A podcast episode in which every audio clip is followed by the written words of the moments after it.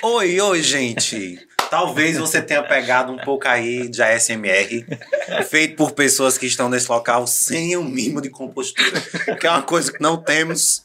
Já foi comentado isso em outro momento, notas que continua. Você deve estar aí se questionando, meu Deus, eles gravam 900 podcasts, dizem que vão fazer 20 mil partes 2 e nunca fazem, não é? Eu sei. Tamo devendo, tamo devendo muito. Jimmy Macedo, Voz do Além. A gente lembra todas as partes 2 que nós estamos devendo? Lembro, com certeza lembro. Não, nada. Eu só, eu só sei... Obrigado pela sinceridade. Assim, Obrigada. vamos, vamos dar um, um, um bônus aqui sobre os, os bastidores, para quem não entende como é que funciona o nosso processo. Conte. A gente vai gravando e vai falando, falando, falando, falando, falando. Quando a gente vê que já tá assim. A mil. A mil, já passou de uma hora de gravação, uma hora e meia. Aí alguém sem ter combinado nada com ninguém, diz assim: ah, a gente continua esse assunto na Numa parte 2 e aí prometo essas coisas para vocês.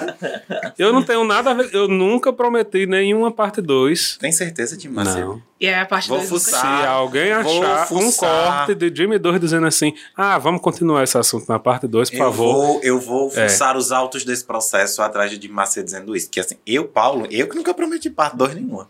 Mas, mesmo sem ter prometido nada, cá estamos nós aqui. Você deve ter visto em algum momento, como diria Rita Von Hunt, em algum lugar dessa tela, que fizemos um parte 1 sobre anos 2000. E como é uma época incrível, maravilhosa, fantástica, com muita coisa para conversar, para debater, estamos aqui de volta, não é de Macedo. E hoje a gente está em excelente companhia, Jimmy. Que assim, para os nossos telespecs ouvintes, obrigado. que essa excelente companhia não é sal. nossos telespecs ouvintes entenderem que eles podem se integrar ao nosso podcast de vez em quando. Do nada a gente captura alguém na rua, senta nessa cadeira e diz grava. E pois foi é. isso que aconteceu com a menina Hannah, que está aqui conosco hoje. Eu fui sequestrada, gente. ela, ela, ela, ela disse para a nossa colega Bia, que era fã do podcast, disse: ah, vamos lá, a gente vai gravar, Exatamente. vamos lá, vamos. E aí a gente sequestrou, amarramos ela nessa cadeira. Está aqui, obrigada é. a falar. Com certeza. Oi, Hannah, bem-vinda ao podcast. Obrigada, Paulo. Oi, gente do podcast, não sei para onde olho. não tenho familiaridade com essas Aquela coisas. é a minha câmera. Aquela é a minha câmera. além, de, além de Hannah, está aqui conosco Saulo. Saulo. Falo direito. Saulo que dispensa. Saulo. Dispensa qualquer dispensa comentário. comentários, apresentações Exatamente. e, qual, e qualquer formalidade que a gente coloca para Hannah, unicamente, tá bom, Saulo? Eu dou meu oi, oi, gente. Mas vamos falar sobre anos 2000, gente. Começar contigo, Hannah. Quando fazer a mesma pergunta que eu fiz para as meninas no primeiro, na primeira parte dessa conversa. Quando tu pensa em anos 2000, quando tu lembra dessa época, qual a primeira coisa que te vem à mente? O que te marcou nesse período verdadeiramente? É, principalmente os desenhos e animes que eu assistia uhum. de manhã, geralmente. É, eu assistia muito TV Globinho. E Harry Potter, principalmente. Assim, foram coisas que marcaram muito minha vida, minha infância, parte da minha adolescência também. É, e que perduram até hoje, porque são coisas que eu consumo até hoje. Uhum. E aí, é, desde sei lá, Dragon Ball Z, Naruto, é, Power Rangers, até Jaspion, que é um pouco mais antigo do que os anos 2000, é, Harry Potter, coisas de Crepúsculo também, são coisas que eu consumo até hoje, que me marcaram muito e que eu costumo dizer que construíram o meu caráter, assim. Muito bem. E tu, Saul? Ah, peraí, fiquei sem palavras agora. Deu um branco. Não, é porque assim como Hannah, acho que os anos 2000 tem tanta coisa que eu não sei por onde Por onde começar. começar. Aí isso me desbloqueia memórias da infância, que eu tava. Uhum. Antes, um pouco antes a gente tava conversando sobre anos 2000, aí me lembrou. Na época do. Quando eram as festas de aniversário, que tem aqueles bombonzinhos, né? Uhum. E tal, aí a gente ganhava muito brinquedos. Eu tava, tava, comentando que eu acho que eu era uma criança estranha ou diferente, porque eu odiava receber brinquedos. odiava. Meu irmão mais novo não, amava, ele odiava receber roupa. Até hoje ele fica falando disso, que ele nunca ganhava brinquedo, ele sempre recebia roupa. E tu amava receber roupas. E eu preferia receber roupa ou comida. Na verdade, nem lembro se eu, recebi, se eu gostava de receber presente, eu preferia a festa. claro. O festeiro desde sempre. A festeira. e aí era aquele o Power Ranger que virava a cabeça, que você apertava, era muito divertido. E trocava. Trocava.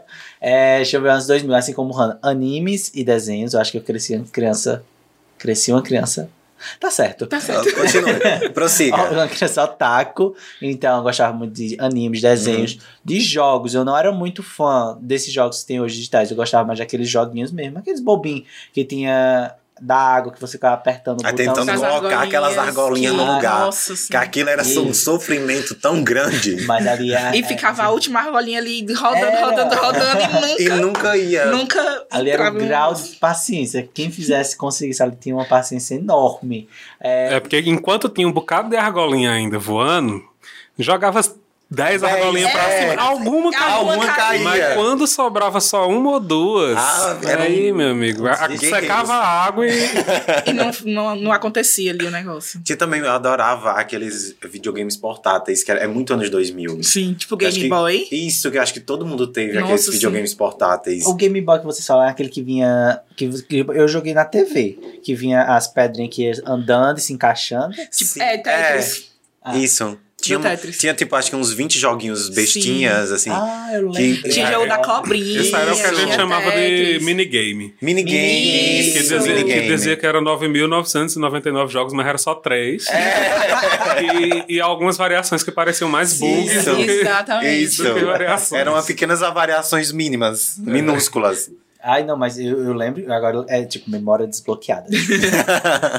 que eu voltava da escola com aquele negócio. Meu Hum. pai nunca gostou muito de jogos, então ele não deixava a gente jogar.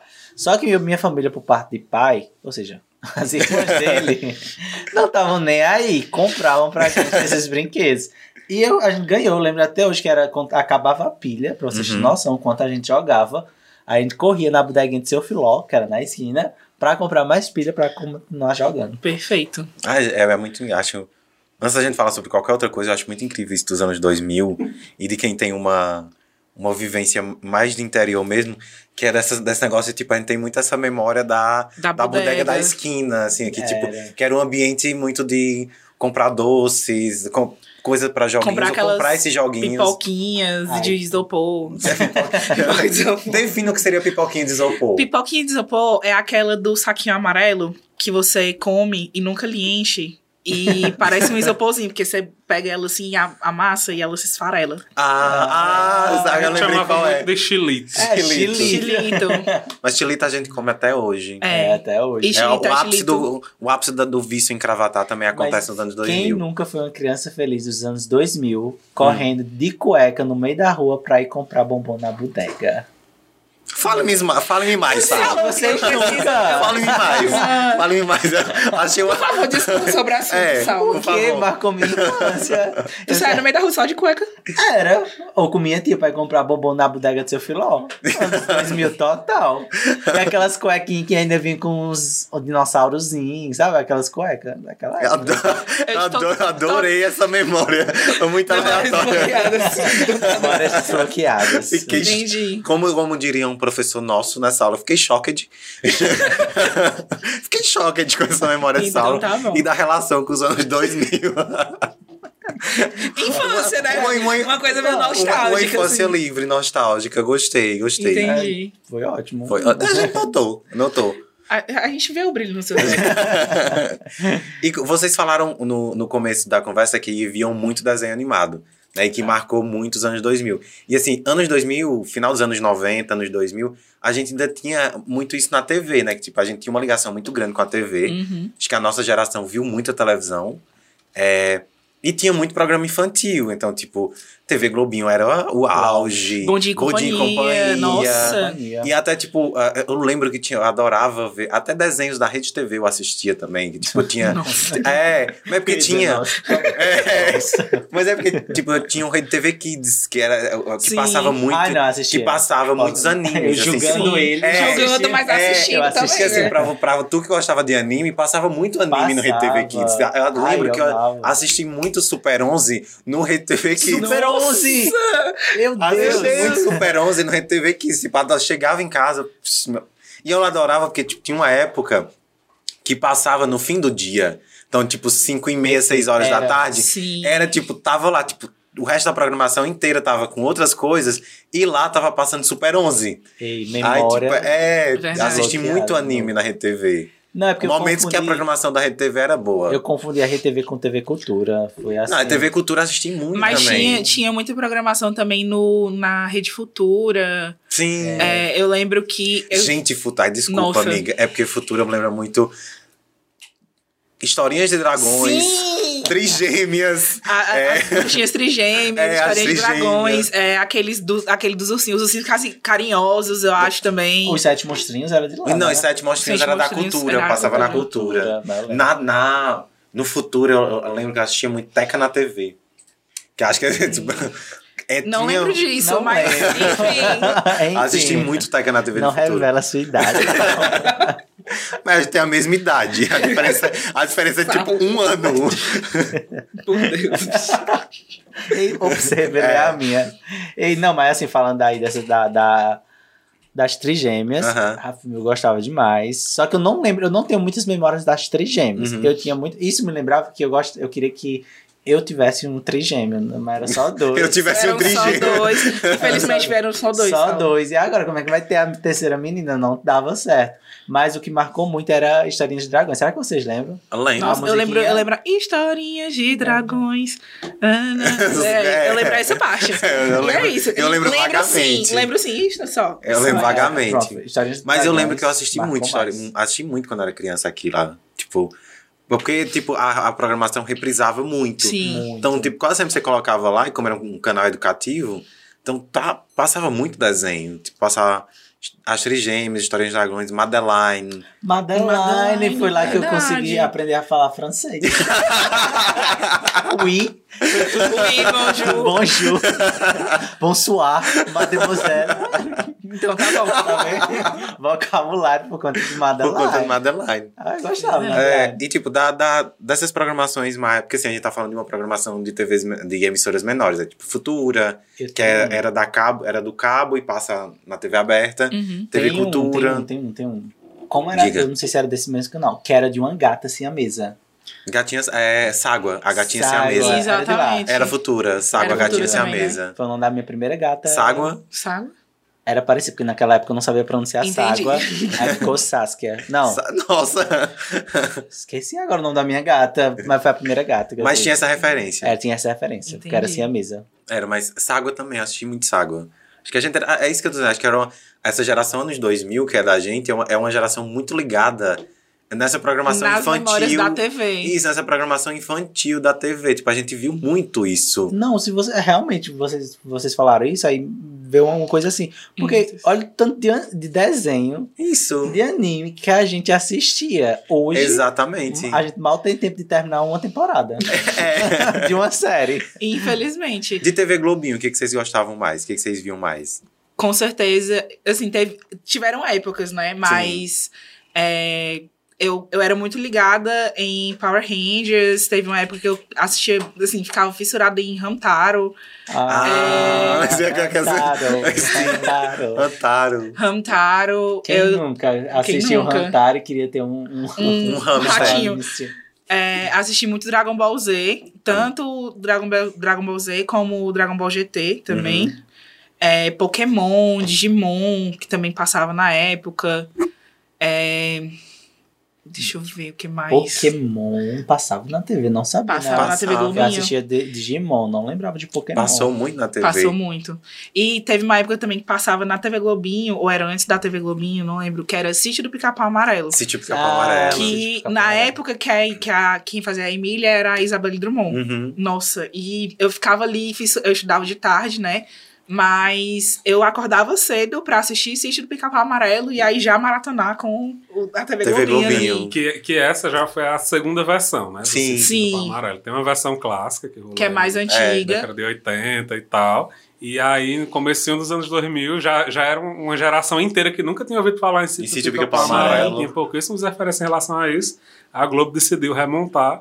E foi, acho que foram durou duas, anos. três É, temporadas. Não, foi- durou. durou mais. Inclusive, teve outra montagem com outro elenco logo em seguida, porque a galera começou a crescer. Ai, foi verdade, É, verdade. E fizeram, e fizeram outro cast e continuou. Eu era, Verdade. eu era apaixonado por Sítio Pica-Pau Amarelo, porque era muito fantasioso. Eu gostava muito de coisa assim com fantasia, com histórias. E o Pode Pirim Pim Pim, que levava você pra outro lugar. É, é, era muito bom. E a, a, pra mim, acho que a melhor fase era quando eles fizeram aquela questão do, da mitologia grega. Uhum. Que eu lembro, Sim, aí eu, curto, muito que eu sempre também. gostei muito de mitologia grega. Muito, muito mesmo. Eu aprendi muitas coisas folclóricas do Brasil Isso. por causa de Sítio Pica-Pau Pica-Pau Amarelo. Amarelo. Tipo, do Saci, E a gostar É. da cultura brasileira. Isso. Que a gente fica focado na cultura de fora, mas a Sim. cultura brasileira, o folclore brasileiro. Saci, curupira, assim, mula sem cabeça, tudo isso. É, eu lembro que eu comecei a pesquisar mais, assim, me interessar mais pelo folclore brasileiro por causa de do Pica-Pau Amarelo. Amarelo.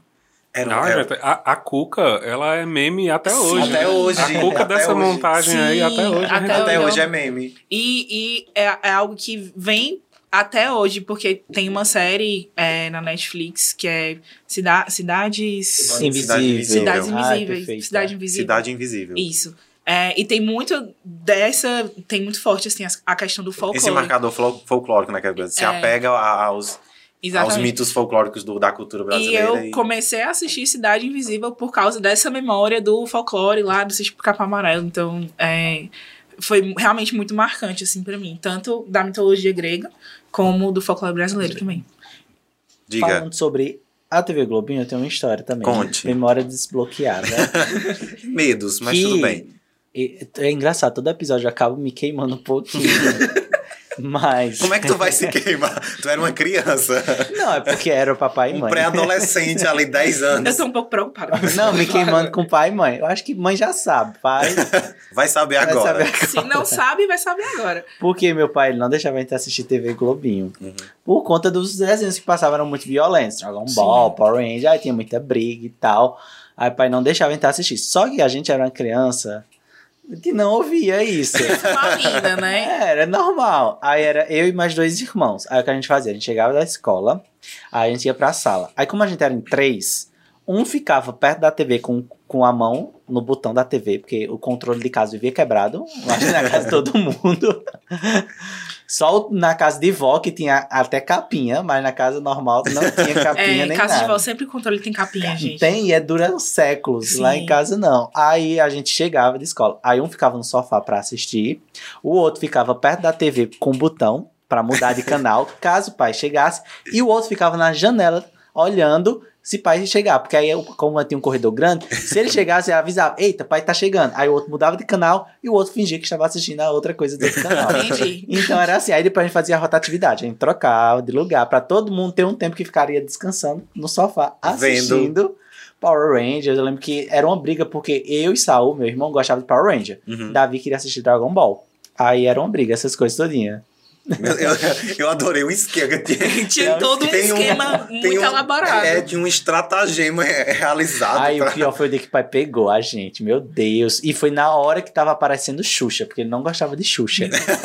porque poderia ser, se tivesse sendo um desenho animado, tava, né? Mas foi na hora que, sabe, quando entrou o intervalo, voltou. Uhum. Era Xuxa que apresentava nessa época, não era? Teve uma época. Teve uma época. Não, não, acho que ela nunca apresentou TV Globinho, mas tipo, Tinha um programa da Xuxa. 2000 tinha um programa da Xuxa, que era. pronto. é, acho que no início dos anos 2000 era o Planeta Xuxa, que é um dos últimos Mas programas passava desenho animado Passava. dentro. Passava. Pronto, foi por conta disso. Aí o pai pegou na hora que a gente tava assistindo. E na hora do. Quando ela voltou pra dar só, o voltamos daqui a pouco.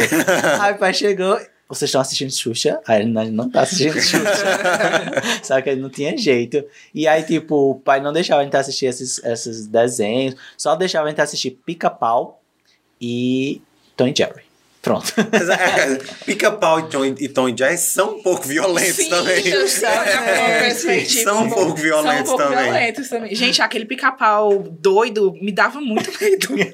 Sério. Às vezes tem o pica-pau tem versões. É, tem- tinha É o... aquele que o, o topete dele é meio pra trás, Isso, né? é o pica-pau biruta. É muito Pica-pau é psicopata muito biruta, aquele. é o É, psicopata. É o psicopata. Psicopata, total. Pica-pau psicopata. Sim. Teve uma coisa que o Sal falou que desbloqueou uma memória minha, que era o Xuxa só para baixinhos. XSPB. XSPB. Antes de você desenvolver, qual era o seu XSPB favorito? Hum, eu lembro que era o que tinha. Um, um dos primeiros que apareceu o Tchutchucão. Acho que era o 2 ou 3. Hum, E você, tu, teve essa época? Não, Xuxa pai só não para deixava, baixinhos. não. Eu só escutava Xuxa pra baixo nas festas de aniversário quando a gente ia. É. Aí sempre tocava lá, colocava o DJ que ia dar um. DJ não, assim, na TV que ia dar um ano não sei quanto. E eu ficava lá vendo as crianças se divertindo e eu sem saber o que era. É. O que tava acontecendo. 900 Xuxa só para Sim. baixinho. Eu só lembro do Tchutchucão. Tchutchucão. Sou Tchutchucão. Isso. Pois é. E, e eu sei até hoje a música do ABC da Xuxa decorada. Ah, essa- Por causa da época de Xuxa para baixinhos. Eu escutei Não me tanto. diga. Juro. Pois cante. Vai. A de amor, B de baixinho, C de coração, D de docinho, rainho, é de escola, F de feijão, G de gente, H de humano, I de igualdade, J juventude, L liberdade, M molecagem, N natureza, O obrigado, P proteção. Do nada. A melodia. P, proteção. Q de quero, quero, R de riacho, S saudade, T de terra, U de universo, V de vitória, e X o que é que é? É Xuxa, e Z de zum zum zum. assim, ó, palmas. É, gata, memória. Assim que Hannah aprendeu o alfabeto. Consciência, Amei. Amei. Amei. Assim que ela aprendeu o alfabeto. Foi, meu amor. Inclusive, é ótimo, porque no Nordeste criou-se uma variação. Qual é? que era uma. Tinha uma. Um, acho que foi. É nos anos 2000. É nos anos 2000 também, né, Jimmy? Que surge uma banda de forró que faz o, o- uma letra que é pe- nessa pegada, só que é, chama, acho que é Alfabeto do Amor. Que Ai, eu acho que eu sei que E música aí vai é nessa, essa. mesma, vai nessa mesma pegada. A Sim. letra da música é. Cada. Cada letra é do alguma alfabeto coisa. é uma, uma palavra. É, Eu eu, vou procurar aqui. aqui. Pe- pe- Pega essa letra. Eu para, vou procurar Para aqui. confrontarmos o alfabeto de Xuxa Sim. com o alfabeto do amor de banda Anjo Azul, lembrei. Ixi, Anjo Banda Anjo Azul. Que Nunca. tocava isso lá nos idos dos anos Só 2000. conheço a banda de forró Fala Mansa daquela época. Ó, mas tá É aqui. porque, tipo, é, é que as- lá na, na, na minha infância tinha muito forró, tocava muito forró, porque, enfim, cidade interior e tudo mais. Então tocava muito. Era impossível não ouvir esse tipo de coisa. Não era tipo, não era eu gosto ou não gosto. Você vai ouvir de É, qualquer você vai forma. ouvir, querendo você ou vai não. ouvir de qualquer forma. Tocava muito. Exatamente. Vamos eu lá, achei. Hannah. Achou? Acho Eu achei, eu só não sei cantar. Vamos ler. Mas Por favor, declame. Vamos É, declamar. É. é uma coisa um pouco obscena isso aqui. Tire as crianças da sala, Tirem por a- favor. é, crianças, por favor. Tá ouvindo? Bota, apenas- bota no mudo, já já a gente dá um sinal pra você subir o volume de novo. Já, já Saulo vai gritar. Quando ele. Mas é assim, é, vou cantar de A a Z pra falar tudo o que eu quero de você. De amor, B de beijo, C de calor, D de desejo, E de encanto, F de fixação, Gostei. Vai, continua. G de gamo, H de história da paixão, Insupor- insuportável viver sem você, J que jamais vou te esquecer, L da lembrança que ficou. Chora não, Saulo. Véspera de dia dos namorados. Estamos gravando dia 11 de Isso, junho. verdade. Dia 11 de junho. Saulo tá morrendo ali. porque- Estamos todos solteiros. Solteiros? Abandonados. Que horror. A gente tá rindo, é pra chorar. A gente tá rindo de nervoso, amigo. Então, né? Eu tô tremendo. Eu até esqueci de Volta. Volta de jamais Volta. teremos um amor. jamais. J de jamais vou te esquecer. L da lembrança que ficou. M dos momentos de amor. Nada vai nos separar. Obrigado por ficar. P de paixão que vai rolar. Não sei. quero que quero sempre te amar. R da nossa realidade. S S pode ser saudade. T te quero de verdade. U de única, V de vontade. Vontade de te amar. X e Z, eu não preciso nem dizer. Eu não entendi. É porque não... X e Z não preciso nem dizer, porque não sei. Não tinha. Não Eu tinha. só acho que ele não tinha. conseguiu pensar em É, nada. É, não tá conseguiu pensar em nada. Aí volta o Nada Vai Nos Separar. Obrigado por ficar.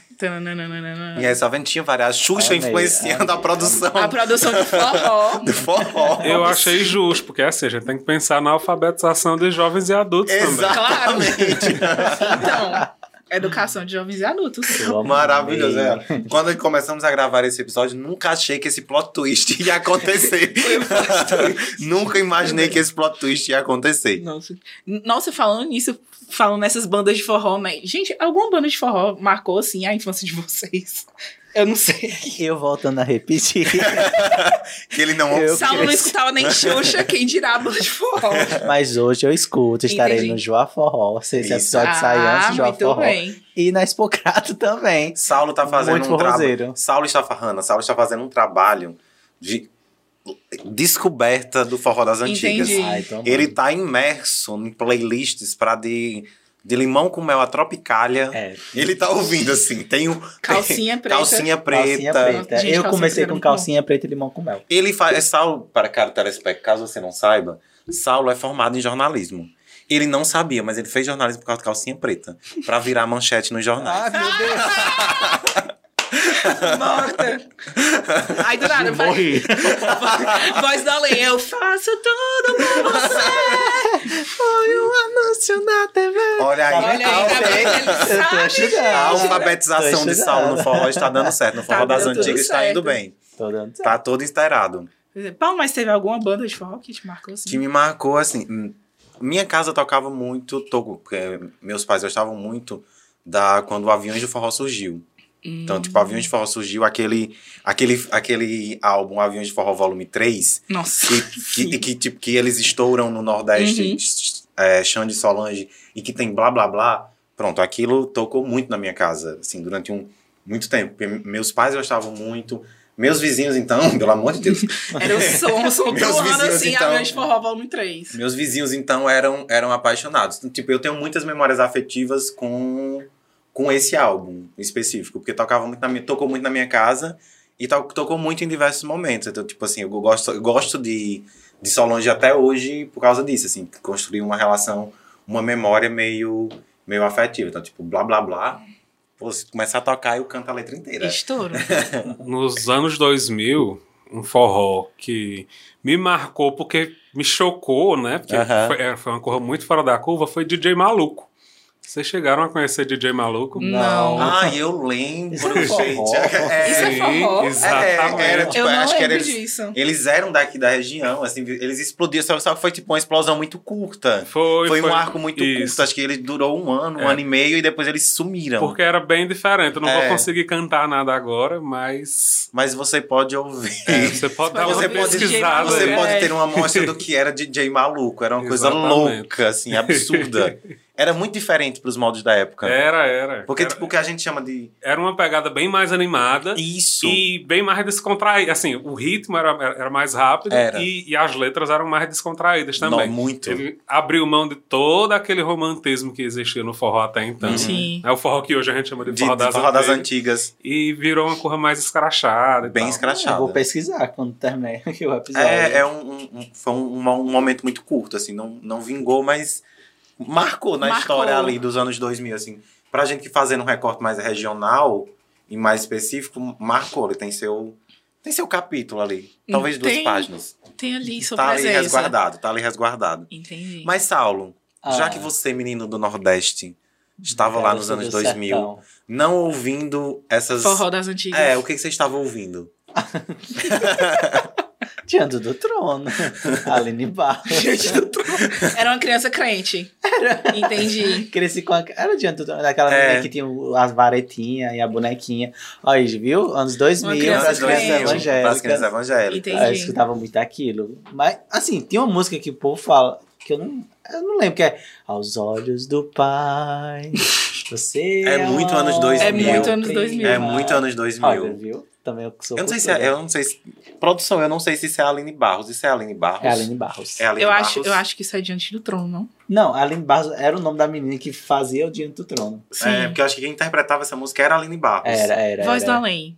Essa É, música. nossa voz de além está É, conferindo. Diante, Diante do do trono, Diante do Trono, Aline tá Barros. vendo? Ó, ó. Uma, uma criança com memórias. É, verdade. Mas você só volta nesse forró.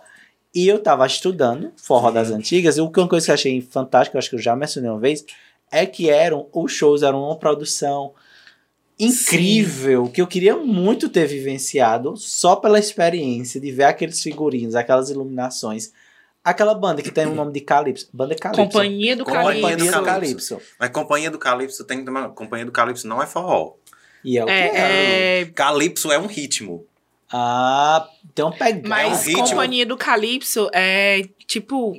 Não é brega, é, é tecno, Tecnobrega. tecnobrega. Tecnobrega. Ah, Isso. que eu amei. Porque Tecnobrega. tinha, mas tipo, Companhia do Calypso é bem, é bem anos 2000 também. Porque o que eu gostei, tanto limão com mel, como o companheiro de Calypso era super produções nos palcos. Sim. Eu queria muito vivenciar se o João Forró for acontecer. Eu queria muito que o João Forró trouxesse essa pegada. Porque eu queria muito ver aqueles figurinos, aqueles balés, o povo dançando. Nossa. Tá ouvindo, né? Eram umas coisas muito. Recado para Vandinho Pereira, para o Joá Forró Sim, 2023. seria bom, não seria não? Seria bom. Seria ideal. Foi- uma coisa que a gente perdeu foi os balés das bandas de forró. Nossa, sim. Não existem mais. É toda banda de forró tinha, Tinha um, corpo de baile. Não, é. e, e eu lembro que, eu- assim, é, lá na, na cidade dos meus pais, né, dos meus avós, que é o Icó, fica ali no centro-sul, Uhum. ali do lado de Iguatu. É, lá na cidade tinha o Forricó, ainda tem o Forricó, né? Que é, um, Forricó. é, que é um festival, uma semana inteira de um festival de, de forró também. Também. É, e geralmente acontece antes da Expocrato. É uma semana de Forricó, aí o pessoal da cidade é, para a semana inteira pra ir pro Forricó e depois vem pra. Duas É, assim, semanas. Duas semanas de- semanas de festa ali. É, mas no Forricó tiveram muitas dessas bandas. E minha avó, ela mora em frente à praça Aham. que tem o Forricó. Então, assim, a gente escutava, querendo ou não, Alô, vó. É, minha, minha avó, coitada, minha avó, coitada, querendo dormir, as bandas lá truando. Truando. Mas teve uma época que teve, assim, que o Forricó levou o companheiro Calypso, Limão com Mel. E a gente, né, eu e os meus primos, a gente teve o prazer, a oportunidade de vivenciar aquilo na frente da nossa casa, assim, Ai, na frente da casa da minha avó. Os balés, assim, as superproduções. Nossa, era muito, era muito legal, assim. É um período muito rico do, do, do, do forró. assim, Sim. que era realmente super produções. Era, tipo, aquele negócio de ver Batista Lima saindo limão. Nossa! Eu de assisti, limão eu como é, assisti. assim, é um negócio É. muito surreal. Do nada, um limão surge na frente do palco e, e- abre. E não só dos forrós, eu acho que todos os shows daquela época. Tem toda eram essa estética. super Tem, é uma, tem super Hoje, um, um amigo meu fez uma análise bem interessante que eu achei incrível. Salto, se você for perceber hoje, os shows de hoje, eles são os, os balés e tudo mais, toda a produção, ela é feita de um formato bem pequenininho. Aí, por quê? Porque é pra caber na tela de um celular. Eu fiquei, Passado. Mas meu é. Deus, e é. E A é, nossa relação Tem mais com- aquelas coisas grandes. O É. palco é reduzido, a apresentação é reduzida, tudo é reduzido. É porque a nossa, a nossa relação que a gente tinha com a TV, por exemplo, Uhum. mudou pra relação que a gente tem com o celular hoje. É. Então, assim, a gente, muitas vezes a gente não assiste mais coisas nem no notebook, assim. É, É tudo no celular, No celular. ali. No celular. Quem é que não tem um aplicativo de streaming no celular? É, É, exatamente. assim, esse- exatamente. tem muito esse, esse ponto de virada, né? Nos anos 2000 a gente tá muito ligado na televisão. A televisão é, é- a televisão é muito a porta de casa pro mundo. Sim. É, e hoje em dia a porta de casa pro mundo é tá aqui. O Tipo, é celular. o celular. Tipo, é uma tela menor, 6 polegadas e pronto. Exato. E aí a relação é, é totalmente diferente. Mas ainda ficando nessa pegada do, da música. A- a- no começo dos anos 2000, a gente tem uma ascensão muito grande do pop. Sim. Na, acho que Ah. dentro da nossa geração. Nossa, sim. Que assim, a gente é uma geração que Aqui consome. ela pode falar mais sobre É. isso. A gente é uma geração que consome muito pop hoje em Uhum. dia. Né? Muito, muito, muito, muito. E o começo desse processo se dá ali nos anos 2000, né? Tem até uma Entrando pergunta na- para a Hannah. entrando na adolescência, descobrindo essas referências. O que, que vocês ouviam de pop nos anos 2000? O que que, o que, que marcou a- ali o nascimento dessa era pop em Hannah e Saulo? Eu acho que, pra mim, eu escutava muito. é, muito Britney Spears, estava Celine Dion. é, mas assim, eu sempre tive uma vibe meio de escutar coisas antigas, principalmente Uhum. por causa do meu pai. Meu pai, roqueiro, né, metaleiro, sempre, sempre botava umas coisas diferentes pra escutar. Então, eu não. é, quando criança, é, eu escutava muito forró por causa da minha mãe, minha mãe forrozeira, né? E escutava muito rock por causa do meu pai. Mas, assim, depois. é, depois que eu cresci um pouco mais, assim, com 10, 11 anos, eu passei a escutar Britney Spears, passei a escutar Celine Dion, passei a escutar Lady Gaga também, que surgiu ali em 2008, 2009, Aham. por aí. É, Madonna, nossa, Ah. Madonna, pelo amor de Deus. Madonna é tipo concurso. É, é, Madonna é tipo, sei lá, através do tempo, assim. É, todo, todo mundo, eu acho que todo mundo que eu conheço escuta Madonna ou já escutou Madonna alguma vez na vida. É, mas É, de no- nacional. no fim dos anos 90, início dos anos sim. 2000, ela ainda estava muito no auge da carreira. Então, tipo, Sim. tinha shows monumentais, assim. Tem apresentações dela hoje que estão, tipo, inteiras disponíveis no YouTube, assim. Uhum. E é um negócio absurdo. Eu, Tipo assim, eu já parei pra assistir, eu acho descomunal, porque ela passa uma hora e meia dançando. E ela não. É sério, ela E não, não para, para. Ela não para um segundo. A gata não para. Ela passa uma hora e meia dançando e cantando e ao cantando. E cantando ao vivo, ela não para um segundo. E era, é uma super produção. Uhum. Eu achei, eu, assim, eu ficava, eu ficar não, eu ficava até assim, babando, assim, É, digo, meu e Deus. teve, teve uma época que a Madonna, ela foi fazer um show num, num país, assim, eu acho que era do Oriente Médio, Uhum. é, e ela foi ameaçada de ser presa por causa da- de uma das performances dela. Qual foi a, a performance? Era uma performance que era bem polêmica na época, mas era uma performance que ela, se, ela simulava uma masturbação no palco. Ai, uma que ela tá na cama, né? Isso. Tem essa performance inteira no, no YouTube, A minha disponível, pergunta pra assim. Hannah é: É. se os anos 2000 foi aí o auge do pop, disseram que o pop morreu. Quem Mas disse isso? Eu não, Disseram. eu não vi o obituário. Vozes, vozes. Não vi o obituário. Eu não vi o também. Disseram que obituário. o pop de verdade só existiu naquela época. Hum. O que é que você tem a dizer? Será que o pop morreu? Ou ele só deu uma enfraquecida? Ou ele se reinventou? O que é que você pode falar assim? É, é isso. Eu acho, assim, como, como o Paulo disse, não vi o obituário, né? É, eu acho que tem, tem músicas dessa época dos anos 2000 que, que perpassam de geração para geração. É, e eu acho que esse tipo de música só vai morrer quando todo mundo parar de escutar.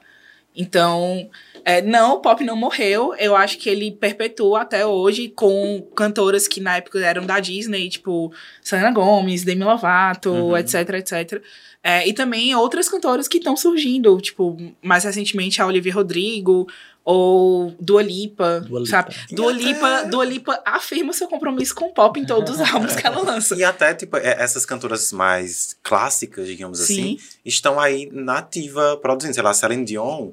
é, Celine, ainda- Celine produz ela até produz. hoje. A própria Britney, ela, ela não produz mais tanto, mas ela ainda produz e, e entrega pro, pro público. A assim. própria Beyoncé, Beyoncé. Rihanna. Não, mas a enfim. Rihanna tá aí no hiato de É, 920 Rihanna- anos. Mas, assim, Rihanna, ela resolveu investir na Mas, carreira é, de, de empresária. Mas Beyoncé produz muito.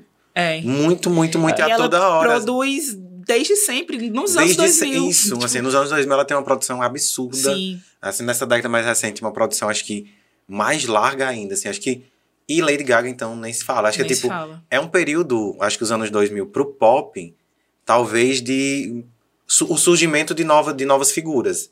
Porque a gente vinha ali, anos 80, 90, ancorado... Com Michael Jackson. Isso, ancorado em Michael, é, a própria Celine Dion, que já estava ali há um tempo, Madonna, quem mais que estava ali no- nos anos 80, 90? Tina fazendo- Turner. Tina Turner. Enfim, você tinha um, um- um- grandes nomes ali que estavam consolidados e não tinha surgido ninguém tão grande ali, no Uhum. meio disso tudo.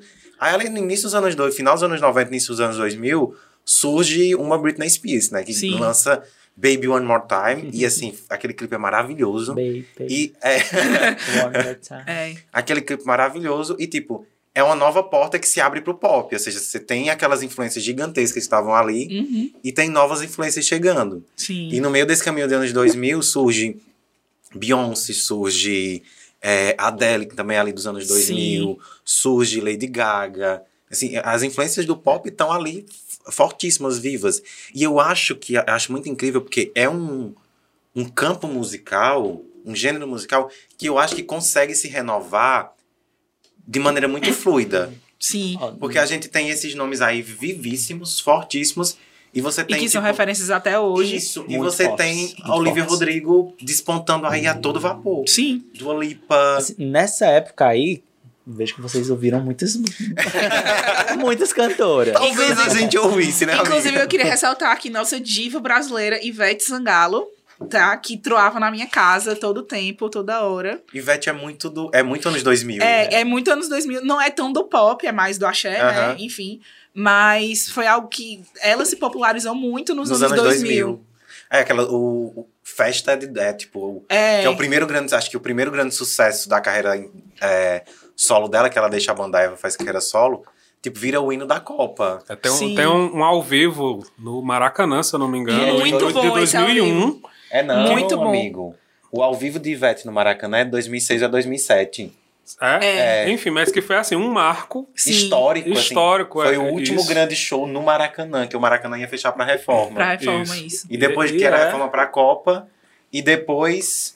É, Não teve mais. é, depois do, do- da, da grande reforma, não- o Maracanã não recebeu mais shows da- naquela, daquela forma que recebia antes. Que, tipo, é um negócio absurdo aquele show. E assim, e, e pra época ainda, é, é, artistas nacionais lotarem o Maracanã é, já era uma coisa Sim. assustadora. Porque não, não rolava. não. Quem, quem lotava o Maracanã era, sei lá, Rolling Stones, essa, É. quando vinha aí. É mas, o pessoal de é, fora. Isso. Tanto que, tipo, quando ela, de- ela de- divulga que vai fazer o show no Maracanã, né? Que é- ia fazer a gravação de um álbum e um registro ao vivo no Maracanã.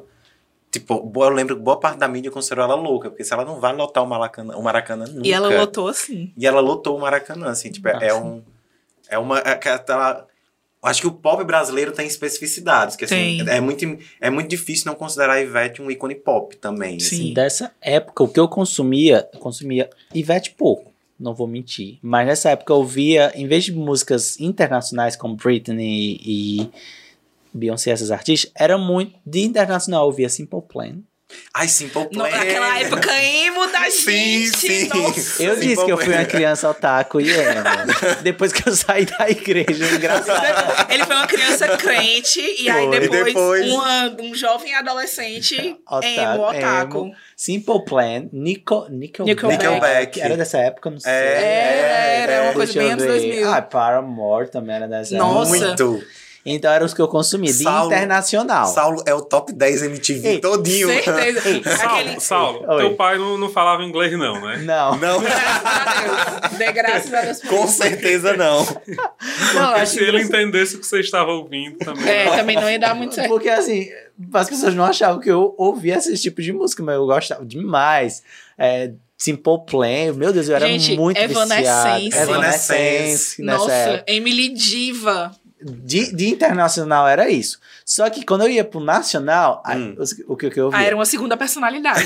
Não, ainda ficava no, no emo. Era Fresno, era NX0, era... Tu teve uma época restart, Saulo? Não, Restart não, calma.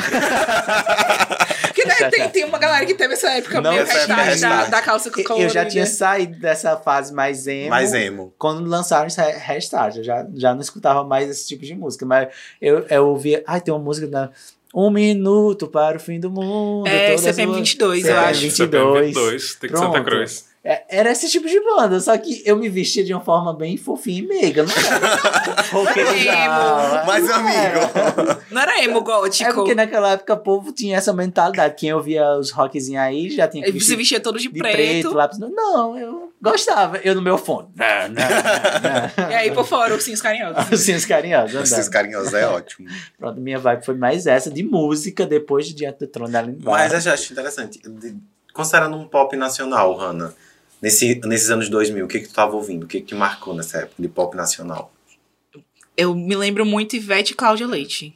Assim, só basicamente. Ela é internacional, ela é É, internacional. não, mas, mas não só por isso. É, tá- porque meu avô, ele era da, ele é da Bahia, né? Então a gente, a gente sempre teve essa, essa influência por aí. Mas é, o que me marcou mesmo foi Ivete e Cláudia Leite.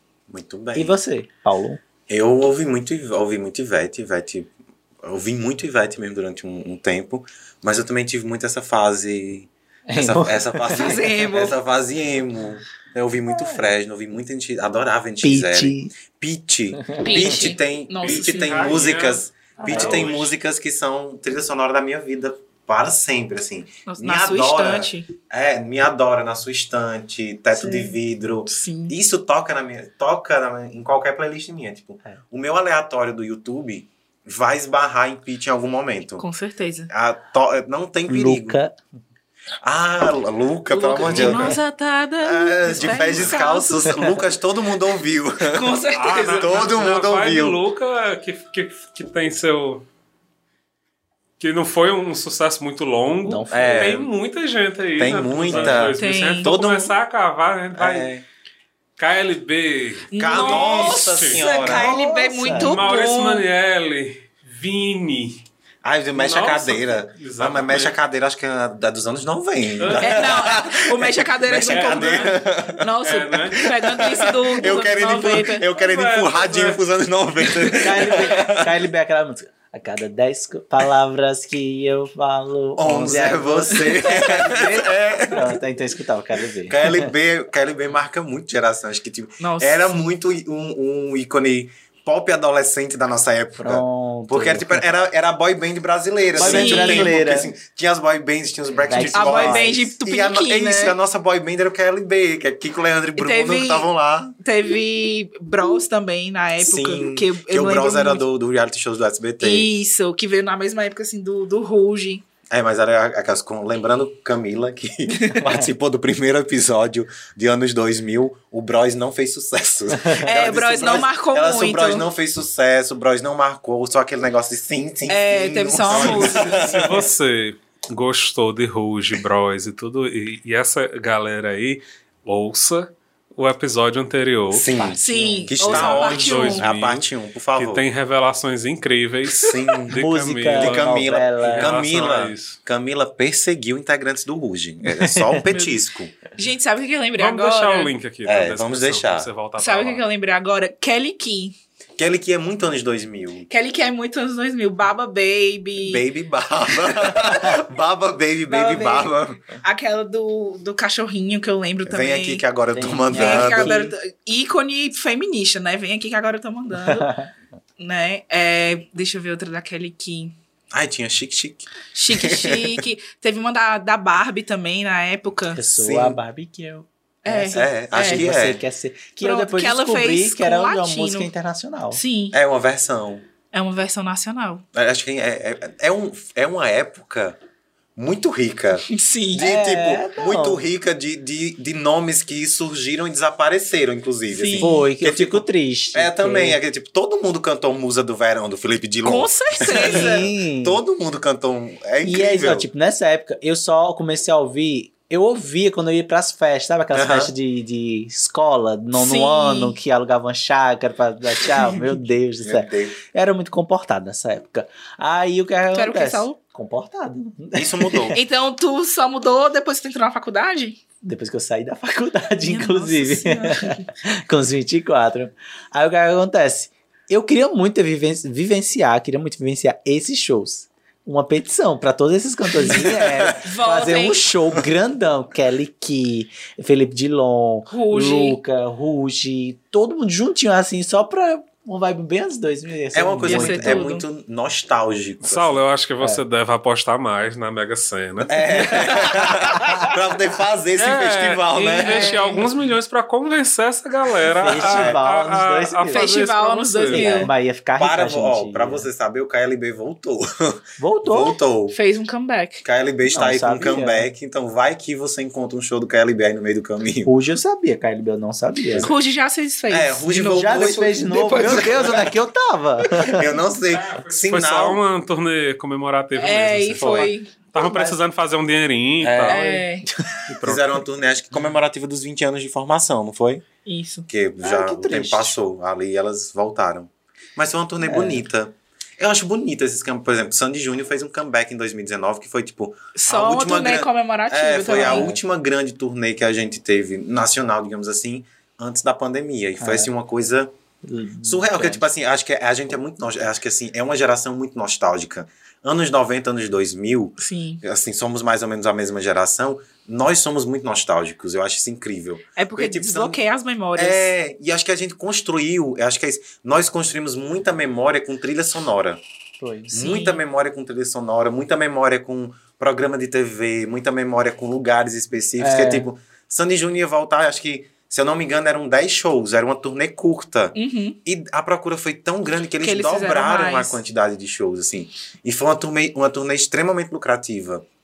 E tá lá, tipo, a toda hora do nada você esbarra num Sandy Júnior em uma, em, em uma dessas Tipo, playlists que você monta. Quando- Existe um documentário incrível na Globoplay. Na Na, verdade, é uma série. Desse- né? desse São tur- vários dessa turnê, episódios né? dessa turnê. Dessa É turnê. ma- contar a história deles como um todo, coisas Uhum. que eles nunca tinham Revelado. público, inclusive, e sobre a produção dessa turnê. Dessa É turnê. maravilhoso. quando você fala isso de música, eu tô aqui pesquisando. Pesquise. Pesquisando. Porque quando tu fala isso de música, que é anos 2000, a gente que é dos anos 2000 tem uma memória muito desbloqueada por questão de música. É, a gente tem trilha sonora. É, eu não falo, de- é, trilha sonora, eu não falo só de músicas de artistas, mas também, como a gente tava falando, de desenhos e coisas. Uhum. A abertura Gente, de Dragon abertura Ball de. Dragon Isso! É, isso que eu ia falar. É uma música Mulher, deixa eu lindíssima. Deixa ela falar. Vai, não, fala. é, É, gente, a, abertu a de abertura de. Dragon Ball, não lembro. Dragon Ball Z. Aí um, um trechinho. Vixe, aí eu não A vou lembrar. abertura. Dragon Ball Z é música de casamento. É música de é uma casamento. música lindíssima. Pera, vamos lá, que eu, eu Vamos não, procurar a eu não lembro Ball exatamente a Eu vou abertura. cantar a música de Digimon, que é a que Cante. me marcou a minha Outra música lindíssima de Digimon. Digimon, digitais, Digimon, eles são campeões. Eles vão se transformar para o seu mundo salvar. Não tenho- eu não tenho ritmo, mas marcou. Mas é isso. Como você Marcou. falou, trilha sonora. Quando começava a ser aquela a musiquinha do Digimon, tan, tan, tan, não sei o que, eu não lembro direito, mas era alguma coisa assim que deixa uma nostalgia, deixa eu ver de outras, de, de Dragon Ball. Achou? Achei, Vai, temos a abertura do Dragon Ball, temos a força. Posso prosseguir o pro... Eita, porra. a dicção de zero agora nesse Dicção momento. de centavos. É. Pros- posso pressentir o perigo e o caos, e ninguém agora vai me amedrontar. Com a minha mente vou a mil lugares e a imaginação me dá forças para voar. Sonhos desejamos alcançar, ser alguém com um poder maior que você já tem. Liberdade é correr pelos céus, sempre unidos vamos triunfar. E se a nossa luta é para valer, vou mostrar o meu valor. Dragon Ball Z, meu compromisso é sempre vencer. Mas não é Não, nem dessa aí que eu tô falando. E qual Pesquise é? aí Sorriso Resplandecente. É- Ah, seu sorriso é tão resplandecente que deixou meu coração alegre. Me dê a mão pra fugir dessa terrível escuridão. É muito bom. É, moral de milhões. Porque É, você- Será que é umas crianças. As crianças de hoje não sabem isso. Não. E é tão legal quando você vai pra um evento e aí todo mundo começa a cantar que você. Meu Eu- Deus, Mas como outra é que coisa, assim? outra música que me marcou muito foi a abertura de Friends. De, Fri- De Fri- Friends. Friends, eu gosto de dizer que eu estou vivendo uma fase que eu não vivi nessa época. Assistindo tipo, assim, agora? Porque todo. Eu relutei muito em ver Friends. É, Sim. Porque é um, é, são, são 10 temporadas e uma série já, já encerrada. E porque, tipo, eu tinha muita. Eu tive muita dificuldade de vencer a primeira temporada. Porque eu achava os primeiros episódios monótonos. É, mas é muito E parado. aí, e aí, tipo, eu sempre parava. Eu, as- tipo, eu achava o piloto monótono, o segundo episódio ali meio monótono também. E aí eu acabava esquecendo a série. E aí eu, ultimamente, graças a, um- a uma, uma indicação, eu voltei pra Friends, pra Friends há um tempo atrás. E a pessoa que me indicou disse: Não, assiste a primeira temporada. A primeira temporada ela é mais monótona, mas depois a, a série engrena e fica incrível. Sim. E é muito isso que aconteceu. Tipo, eu assisto Friends e fico babando, assim. É eu tô, porque- tipo, na oitava temporada já. Porque, tipo, conhecer Friends agora pode ser meio decepcionante. Porque depois de Friends veio várias outras séries. num- Sitcoms ali. Sitcoms Sitcoms. num formato parecido com Friends, grupos de amigos e tal. Mas quem viveu Friends na década, no início dos anos 2000 e tal, final da década de 90, revisitar esse lugar é uma coisa É, tipo, Incrível. eu tô descobrindo esse lugar agora. Eu, assim, eu gostei muito, assim. Eu tô encantado com, com Friends, muito encantado, assim. Eu vejo os episódios, meu Deus. E, e me lembra outras séries também que eu assistia quando era é, criança que passavam no canal aberto, tipo Um Maluco no Pedaço. Ah, Gente. Kel. Um Maluco no Pedaço, vocês viram que saiu uma, uma, uma nova versão? Sim. não assisti Tem- ainda. tem Não, Que é, que é uma versão, que é uma versão dramática. Aham. Não é, É, mais um- é uma tipo- comédia. Uma É, comédia. É um Isso. reboot mais Isso, dramático. é, Eu tenho. Eu não, Produzido pelo próprio pelo próprio. Eu não vou mentir, eu não sei vocês, mas, tipo assim, eu tenho medo, às vezes, de ver esse- essas remontagens. Porque, será, por exemplo, é, eu. ah, com certeza vocês viram muito. O Saulo não sei, mas Hannah tenho certeza. É, Fale. tipo, eu era muito fã de As Visões da Raven. Sim. Sim. Seu futuro eu vejo sim, assim, aquela abertura, aquela música era Vai, canta maravilhosa. aí. Não, vai, canta. Nostalgia. Nostalgia. Mas, Mas, tipo, adorava, eu assisti muitas Visões da Raven. Sim. E aí fizeram uma remontagem Que Mentira. muito é, ruim. que tipo, que era a, a- Acho que era a casa de Raven. Sim. Que tinha a. que era, a- tipo, com cílios Isso. e tudo. tinha a protagonista de volta, tinha a Chelsea de volta. E, e- só que, tipo, a remontagem não é boa. É, não, não. E aí, tipo, eu. eu não eu- me encantou. É, Se você quer encantou. ver o futuro, Acha que assim vai ser melhor. Vai Vai ser ser melhor. melhor. Só que nada é tão seguro. Yeah, vai. Pode ser até pior. É pior. É a música. Continua. Eu tento ver o que acontece. Mas acabo complicando. complicando. E aí, como você vai? Como... é porque tem uma parte. Tem uma tem parte que é uma um parte tem um rap, rap. é. ah, é um rap. É, Desculpa, vem nessa onda com a Ray. Mas eu lembro. Eu não é de sabia que ela tinha feito. Tem um Um- reboot, um reboot. é, também que tá numa plataforma de streaming.